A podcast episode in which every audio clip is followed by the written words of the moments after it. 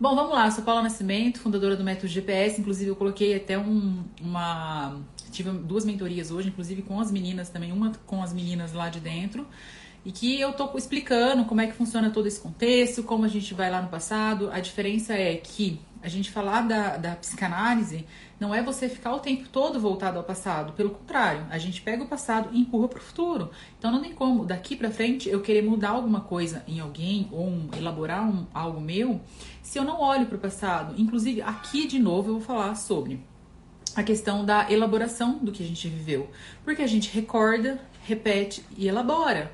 Então, quando eu recordo, eu volto lá para lembrar do que eu vivenciei, eu vou repetir isso, porque eu preciso transferir isso para alguém. Na análise, a gente faz isso, e depois eu elaboro. Então, tem todo esse processo que deve ser respeitado e deve ser sim analisado. Ai, Paula, mas que balela isso que você tá falando, né? Porque, assim, tem gente que fala que não tem nada a ver. Nossa, nunca ouvi falar sobre essa questão de, da criança interior. Nunca vi que a pessoa que quer mudar, ela vai e muda. Eu acho que, assim, leva engano quando as pessoas acreditam nisso, né? Porque o que eu sou hoje, o ciclo de autossabotagem, que é um livro, né, que fala muito sobre isso, né, um livro mais pra gente que é técnico e vê Freud, né, às vezes eu falo muito de Freud aqui, as pessoas falam, Paulo, mas não dá para entender bulhufas de Freud. Mas pra gente que já estuda psicanálise é, é muito, né, é um livro de grande interpretação para nós. Mas para quem não, né, entende, não estudou, para psicólogo, assim, eu não sou formado em psicologia, estou fazendo é, a formação livre em psicanálise e adentrei também, né, há mais de 10 anos formação em coaching, então a gente acaba tendo esse feeling maior para entender sobre essa questão de repetir, é, recordar, repetir e elaborar entender como que o ciclo de autossabotagem, se você parar pra pensar, aquilo que você mais detesta no seu pai e na sua mãe, você repete. Aquilo que você menos gosta no outro, você repete. Aquele relacionamento que você fala, eu não quero ter esse tipo de relacionamento, é aquele relacionamento que você vai repetir. Então, olha como tem infiltrado dentro de nós, introjetado, né? Porque na verdade o nosso superego, quando eu falo do id, o ego superego, nosso superego é aquilo que nós aprendemos na nossa infância, lá no nosso segunda infância, né? Nossos seis anos com os nossos pais. Então não adianta espernear. Você é mais do seu seus pais do que você possa imaginar, tá? Então, boa noite, meus amores. Vamos lá. Seja bem-vinda. A Vivian faz parte da nossa imersão.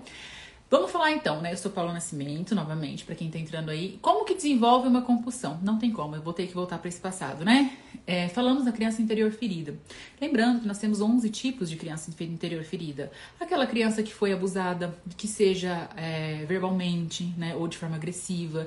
A criança que foi muito mimada. A criança que foi muito é, tratada de forma muito rígida, sabe? Muito disciplinada. Enfim, eu já falei bastante, não vou adentrar porque não é sobre os 11 tipos das crianças interior que a gente está falando aqui. O tipo de compulsão mais comum sempre fará menção a essa criança interior.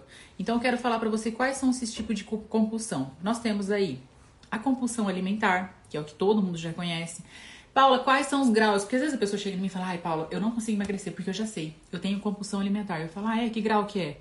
Não, não sei, eu só sei que eu tenho compulsão. Fala, você bate comida no liquidificador para comer? Ah, não, não chego a esse ponto. Então, o seu grau de compulsão talvez seja mais um ciclo de autossabotagem, tá? Então, assim, tem pessoas que têm graus elevados de compulsão alimentar que ela bate, ela pega às vezes comida do lixo, coloca no liquidificador, não pode ver. Então, assim, ela entra em estado de pânico, ela acorda 3, 4 horas da manhã, vai pegar comida dentro da geladeira e comer, tipo, pote fechado.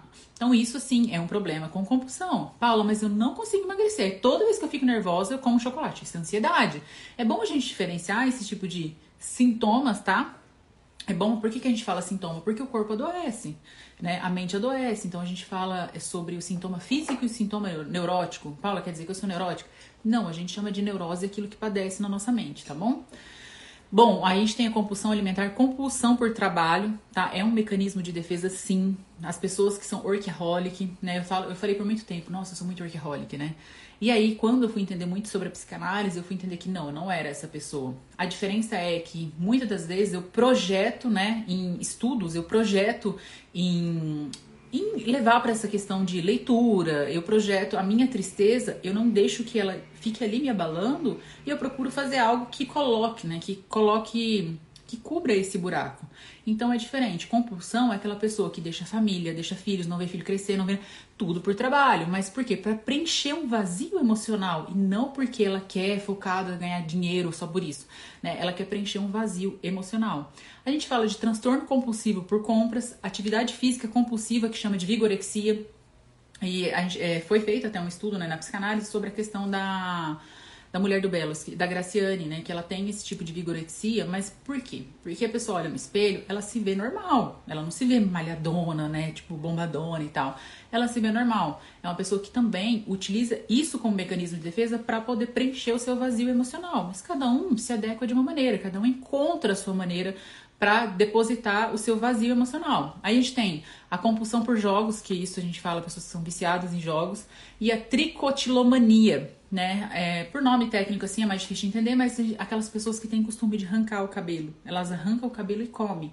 Elas arrancam aqui ó, a raiz do cabelo. Você pode ver, tem gente que às vezes fica assim, tem gente que é careca que traz. Elas arrancam os cabelos e comem. É, e aí também tem a compulsão, né? Tipo, ai, ah, Paula, que tem compulsão a comer unha, roer unhas, é um tipo de compulsão também. Mas por que que eu falo? A pessoa quando fica até fala, nossa, Paula, faz total sentido. É, tem um caso que foi estudado de um homem que a mãe relata isso, né? Hoje ele tem quase 40 anos tal, mas que ele com dois anos foi a primeira vez que ele levou o dedinho na boca para roer unha. Hoje ele tem 40, ele roe até o tal, assim. O que que aconteceu? Com dois anos, o pai dele saiu de casa e aí numa viagem a trabalho, morreu. Ele teve a perda do pai. Quando o pai saiu de casa, que ele viu esse pai partindo, ele começou a roer unha e nunca mais ele parou. Então, é, tudo tem uma questão emocional envolvida e é importante saber disso, né? De que tem. Aí a mãe hoje fala, putz, como que eu poderia lidar com essa situação? Agora não tem mais jeito. O único que pode lidar com essa situação é a própria pessoa. Por isso que eu falo, os pais quando mimam demais, ou quando soltam demais, ou o pai quando grita demais, o pai quando faz, os pais, né? O que que acontece? Não é a não é o pai que vai ter que lidar com a dor, né? Quando eu falei da Carol com K, não é ela que vai ter que lidar com a dor. Não é a mãe dela que vai ter que lidar com a dor. A mãe é responsável, não é culpada por quem ela se tornou. Os nossos pais são responsáveis, não culpados. Então ela vai ter que lidar, quem vai ter que lidar com essa dor é ela mesma. Então, assim, se você faz o que você faz com seu filho, com seus filhos, né? Não é você que vai ter que lidar com essa dor, é o seu filho, né? E dói. Eu acredito que para uma mãe deve doer, né? Vendo o filho é, passar por tais circunstâncias. Aí a gente tem a acumulação, que é um tipo de compulsão, que acumula demais e não consegue nem viver na casa. É, eu tava vendo uns apartamentos para alocar, e teve algum momento que eu vi uns apartamentos, sabe que passa aquele negócio ruim de tanta coisa que tinha dentro do apartamento? É decoração, é isso, aquilo. Então, as pessoas que têm esse perfil de querer né, guardar tudo. Não, preciso comprar isso, não preciso comprar aquilo. Não, eu ganhei de fulano, ganhei de ciclano. Você acaba criando um, uma compulsão por acumulação. Então, assim, quando você olha pra pessoa e fala, nossa, fulano gasta demais, a gente tem que sempre olhar para os bastidores da pessoa e falar assim, o que será que essa pessoa passa? Qual foi a dor dela? Qual foi a vida dela? A gente fala o milagre, mas não fala o santo aqui, né? Hoje, numa mentoria, eu tava falando com uma das meninas e ela falou para mim assim, me irrita quando eu vejo meu sobrinho de 7 anos e fala. Tudo é por quê? Porque eu tava explicando para ela sobre essa questão da idade do porquê. Não, porque é isso, não, porque é aquilo, não, porque é isso, porque é aquilo. Aí eu falei, sabe por que te irrita? Como que você foi na sua infância? Não, eu fui mais quieta. Eu falei, porque você queria ser igual. E olha seu sobrinho de 7 anos te ensinando algo que você não conseguiu perceber até hoje. Você queria ser questionadora. Pessoas questionadoras, indagadoras, elas não são passíveis na vida. Pessoas que questionam demais os outros, argumentam demais os outros, têm perfil de liderança. E se eu não sou líder, eu aceito relacionamento abusivo. Olha onde chegou. Tá? Chegou exatamente no ponto que ela queria ouvir. Pessoas que são líderes, né? Se tá na fraqueza, são controladoras, que não aceitam é, que são muito vulneráveis ao outro, ela tende a aceitar um relacionamento abusivo. Então, tudo tem uma mensagem a ser atrelada. Aquilo que te irrita no outro, fala de você, não fala do outro, tá? Aquilo que te incomoda no outro, ai, mas fulano é calmo demais, lerdo demais, me irrita porque você queria ser. Só que aí você não segura, você não consegue sabe? Aí você vai lá e incomoda no outro. Eu sou tão autocrítica comigo que isso vaza e cai no outro. Então, tudo tem uma explicação, tudo tem uma mensagem que pode ser levada e a gente pode ser é, adaptada pra gente. O que, que eu tenho feito nessas mentorias? Eu falo assim, ó, a partir de agora, quando eu vou encerrar, eu falo assim, preste atenção nos seus sonhos, vamos começar a elaborar esse passado. E o passado vem como? Ele vem em formato de sonhos, em formato de projeções, de mecanismo de defesa, ou eu projeto no outro aquilo que eu vivenciei e não consigo dar conta, ou vem nos formatos de sonho, porque eu recalco, né? Lembrando que meu inconsciente é um iceberg, né? O, pré o consciente vem só nesse pedacinho e aqui embaixo é o nosso pré-consciente e o nosso inconsciente. Então, como que o nosso sonho, nosso passado fala com a gente? Lembrando que o nosso é, o hipocampo é formado a partir dos 5 anos. Antes dos 5 anos, meu vizinho tá com o cachorrinho aqui. Antes dos 5 anos, o hipocampo, ele não é formado, então eu não tenho memória. A gente tem memória instintiva. Sabe como chama essa memória? Quando os nossos pais falam: "Ah, mas você quando era pequena era assim. Ah, mas você quando era assim". E aí você acredita e aí é uma memória tipo introjetada, né? Falaram, eu acatei. Mas eu lembro? Não, eu não lembro. Quem que lembra? Meu inconsciente. Como que o meu inconsciente traz? No sonho. Nossa, eu sonhei que eu era pequenininha, tinha ido. Ah, então esse sonho tá falando. Se você sonha, aí até uma das mentoradas que eu falei ontem, não foi hoje, ela falou para mim assim: "Ah, é, eu procurei alguma live no seu Instagram para falar sobre, para ver se você falava sobre sonhos e eu não achei. Falei, eu nunca entrei nisso aí porque eu não quero fazer um recorte disso, tá? Eu dou uma, uma falada aqui para vocês, mas eu não quero fazer um recorte disso porque é muito importante, né? Quando eu falo sobre a questão de que tem seis, a gente tem seis é, Ai meu Deus, seis, é, como se fosse seis estágios de sonho, né? Do um ao sexto. Então tem que explicar um pouquinho da condensação, é, sobre como acontece realmente nosso sonho e como ele pode falar pra gente. Mas o que é importante lembrar: sonhei com minhoca, a minhoca é você. Sonhei com um papagaio, o papagaio é você. Eu sonhei com a minha tia, mas era minha tia, Paula, que tá no sonho. A sua tia, você projetou ela, tá? Então 100% das vezes o seu sonho fala sobre você. Tá? E a mensagem, sim, tá vindo lá do seu passado. Não tem uma mensagem, ai, Paula, sonhei com rato é fofoca, ou sei lá o que, que é que a pessoa fala, né? Sei com cobra é fofoca, eu sonhei com isso, é ladrão. Não tem nada a ver isso, tá bom? Que fique claro. Compulsões em verificar, né? Tipo, tudo eu preciso verificar. Não, tá certo? A pessoa falou, não, preciso, deixa eu ver. Não, aí isso também é um tipo de compulsão. Verificação, é, compulsão de contar. Tudo eu tenho que contar, tudo. É, e contar a escada, eu preciso contar quantos degraus eu subo, eu preciso contar, ai, quantas isso também é um tipo de compulsão. Paula, posso ter mais que uma compulsão? Você pode ter uma compulsão conjugada, tá? Então isso é normal. Normal que eu digo de ter mais que uma, não que é normal ter uma compulsão, ok? Compulsão por sexo. Teve um cara que é, um estudo nos Estados Unidos foi feito, um rapaz, ele ele gostaria, né? E ele começou a praticar essa questão do sexo, ele tinha tanta compulsão por sexo que ele mantinha 40 vezes relações sexuais por dia. 40 vezes. 40 vezes. É, ele tinha até o, o, o, órgão genital dele esfolado, até que ele chegou numa análise e foi tratado isso. Mas olha como é. Era uma coisa que ele não conseguia parar. Se eu falo para você assim, você tá comendo, né? Eu levanto de madrugada para comer. E eu falo, viu, você não pode comer. Viu, eu sei que eu não posso comer, mas é algo que é inato, eu não consigo segurar. Então, da mesma maneira são as outras compulsões, tá? Então, que a gente consiga levar isso mais para percepção. O que precisamos entender é que 20 a 30% o remédio contribui. Tá? Então, assim, a pessoa vai dar um calmão, o médico vai passar no psiquiatra, doutor, tem compulsão alimentar, então tá, toma aqui um, um ansiolítico. Resolve? Não, não resolve. Tá? Não resolve, porque você vai parar de tomar ansiolítico, você vai voltar a engordar o dobro e aí você não vai conseguir dar conta disso, tá?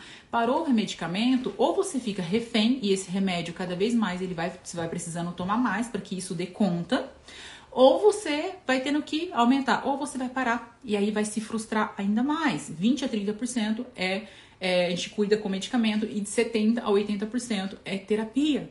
Tá? Paula, terapia, qualquer terapeuta, não tô falando para que você venha aqui, faça meu curso, ou que você feche uma mentoria comigo. Não, não é nada disso. É que você entenda que terapia tem vários tipos de psicólogos que podem tratar isso, tá? Não vai ser um psicólogo cognitivo comportamental que vai tratar isso com você, porque ele não adentra no passado. Não vai ser um psicoterapeuta que vai tratar isso com você, porque também não adentra nesse passado de forma análise. O único que vai tratar é a psicanálise, tá? Por isso que eu falo bastante sobre ela aqui.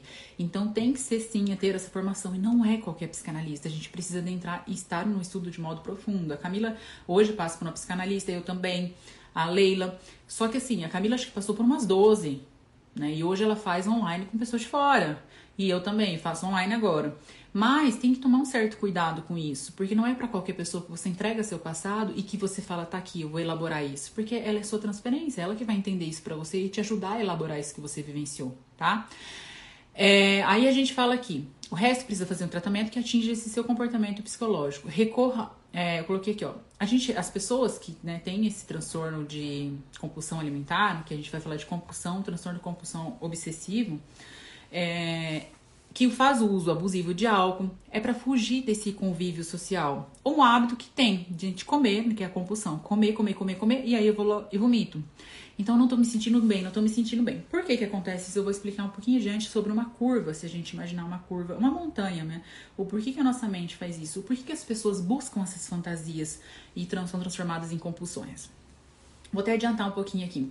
Por quê? Se a gente parar para pensar, uma pessoa que está em extremo estado de nervosismo, ela busca comida, ou ela busca o álcool, ou ela busca droga, o que, que acontece? Quando ela né, coloca aquilo, né, ingere né, o, que é, o que é o objeto de desejo, então a sua dopamina, né, que a gente fala dopaminérgica, que é o nosso estado de alegria e tal, ele sobe aqui em cima, né? Eu tô, tô colocando aqui porque minha luz tá apagando. Ele vem para um estado tipo, nossa, ingerir, que delícia, meu Deus. Eu nunca fiz uso de drogas ilícitas, né? Nem lícitas, a não ser álcool, né? É, mas eu falo assim, as pessoas que usam drogas de fato, elas sentem uma sensação de prazer muito boa. O que, que acontece? Aí ela vai ter essa, ela chega no ápice, só que ela vai cair, né? Ela vai começar a descer. E quando ela começa a descer, ela começa a entrar nesse momento de tristeza, de angústia. E aí, quando ela chega aqui embaixo de novo, ela precisa novamente dessa dose. Só que cada vez que ela precisa, ela precisa aumentar. Porque dependendo do estado que ela tá, ela vai precisar é, cada vez mais disso. Então entende que por que, que não consegue sair desse vício? Porque é muito complicado, é muito difícil, porque traz esse estado, esse espírito que a gente tanto busca, que é um estado de felicidade, um estado de desejo. Então toda vez que você olhar aquela pessoa que está acima do peso, aquele gordinho, e fala assim, nossa, mas é fácil só fazer dieta. Não, não é fácil. Por que, que eu falo que o mais difícil é você manter do que você emagrecer? E eu falo com maior autoridade e precisão nisso tudo, porque eu já pesei 110 quilos. Quem me conhece antigamente fala, não acredito. E eu consigo manter? Consigo, eu oscilo às vezes uns 2 quilos ou mais ou menos. É, e aí, é que nem agora, ah, eu quero, tô no período que eu quero dar uma emagrecida. Eu consigo ter esse controle, porque acima de qualquer coisa, eu fui tratar o interior, eu fui tratar minha mente, eu fui tratar aquilo que, que me machucava no passado, aquilo que eu não conseguia entender. Para elaborar isso, eu consegui elaborar todas as minhas outras questões. Não só no aspecto corporal, no meio físico, não, eu falo no aspecto é, de inteligência emocional, eu falo no, no aspecto, até hoje eu estava passando um exercício para elas falando sobre emoção, e antigamente as pessoas valorizavam muito, e fala que hoje, né, depois de muitos anos, o coeficiente da inteligência caiu caiu, que é o nosso QI. Mas as pessoas é, que eram destacadas, fulano tem o QI, é, nossa, elevadíssimo. Mas eles perceberam que as pessoas com COE, né, que é o que coeficiente emocional conseguiram ter melhores, melhores resultados do que as pessoas que possuíam QI avançado. E o porquê disso? Porque elas conseguiam ter a gestão emocional muito melhor. Então, hoje a gente fala em 13 a 15% das pessoas são demitidas por é, 83%, 85% das pessoas são demitidas por comportamento, porque não sabem lidar com as suas emoções, não sabem lidar com seus sentimentos. E aí 15, né, 13 a 15% é, são demitidas por problemas técnicos, por, por falta de, nossa, fulano não tem o diploma necessário aqui. Olha a discrepância.